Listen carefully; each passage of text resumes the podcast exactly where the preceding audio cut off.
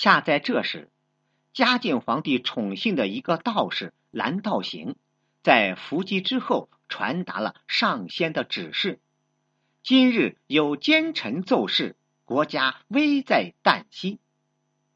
伏击是中国民间的一种迷信活动，又称伏旗、抬旗、伏鸾等。嘉靖皇帝深信不疑，连忙问道：“奸臣是谁？”好巧不巧，严嵩正好进宫上奏，嘉靖皇帝对号入座，这才在神仙的帮助下看清了老搭档的奸臣面目，将其罢职回家。第二，意图挑战皇权。严嵩在官场上谨慎了一辈子。没有想到晚年却因为私心栽了一个大跟头。一五六一年，吏部尚书出现空缺，严嵩就想让小舅子欧阳必进接任，偏偏嘉靖皇帝对此人很是厌烦。为这事，严嵩多次向嘉靖皇帝求情，必要时还声泪俱下，打起了感情牌。臣。为大明朝鞠躬尽瘁了一辈子，陛下就当可怜老臣，满足老臣的这个愿望吧。嘉靖皇帝虽然碍于情面，勉强答应了严嵩，可两个月后，嘉靖皇帝就将欧阳必进赶回了老家。他是借此警告严嵩，官吏任免得朕说了才算。严嵩这才恍然大悟，他意识到自己碰了多大的一块雷区。皇权是身为人臣最不该触碰的东西。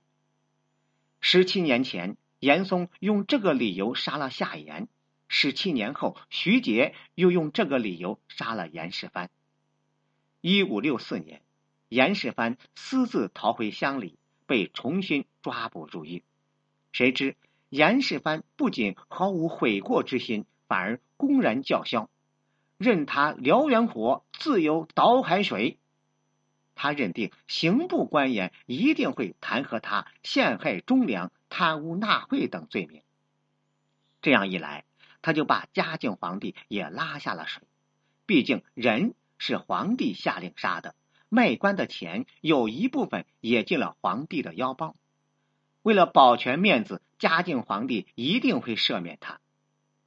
严世蕃的算盘果然打得精明，谁知徐杰技高一筹，私下做了手脚，将严世蕃的罪名改为暗中结交王爷，于是建造府邸，勾结倭寇，私通北元等等。姜到底还是老的辣，这份罪状一呈上去，严世蕃的死期就到了。之后。嘉靖皇帝犹不解恨，又下令罚没严家的一切家产，流放严世蕃的所有子孙。始作俑者严嵩最终搬起了石头砸了自己的脚。第三，严嵩父子贪腐无度。嘉靖皇帝知道严氏父子贪，但他真的没有想到严氏父子会贪的那么多。严家。到底有多少钱呢？咱们看三组数字就知道了。据记载，嘉靖皇帝下令查抄严家时，刑部、大理寺、锦衣卫等四个部门联手合作，光清点家产就用了整整三个月。抄没家产的清单多达一百四十页，最后竟汇编成了一本书《天水冰山录》。严家光在江西一地的房产就有六千六百四十七间，黄金三万两千九百多两，白银二百二十多万两，其余的珍宝古玩无数。难怪严世蕃大言不惭的对好友夸口说：“皇上都没有我家富有。”身居高位，富可敌国，严氏父子的生活自然奢侈无度。作为严嵩的独子，严世蕃比其父更是不知收敛。据说《金瓶梅》里的西门庆就是以严世蕃为原型创作的。严嵩也曾经满怀理想，想要与奸恶佞臣奋力一搏。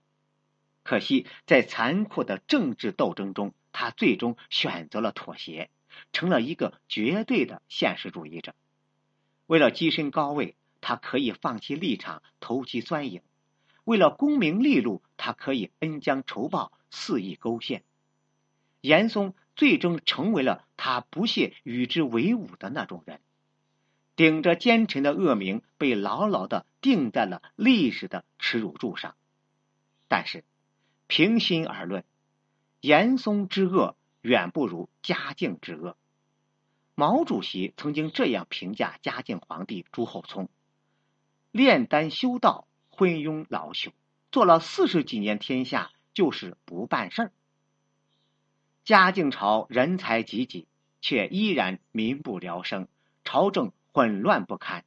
这第一责任人不在严嵩，而在嘉靖皇帝。《明史记事本末》里有这样一句中肯的评价：“猜忌之主，喜用柔媚之臣，理有固然，无足怪者。”也就是说，严嵩这样谄媚的人之所以能够身居高位，是因为多疑、残暴而又专权的嘉靖皇帝的需要他。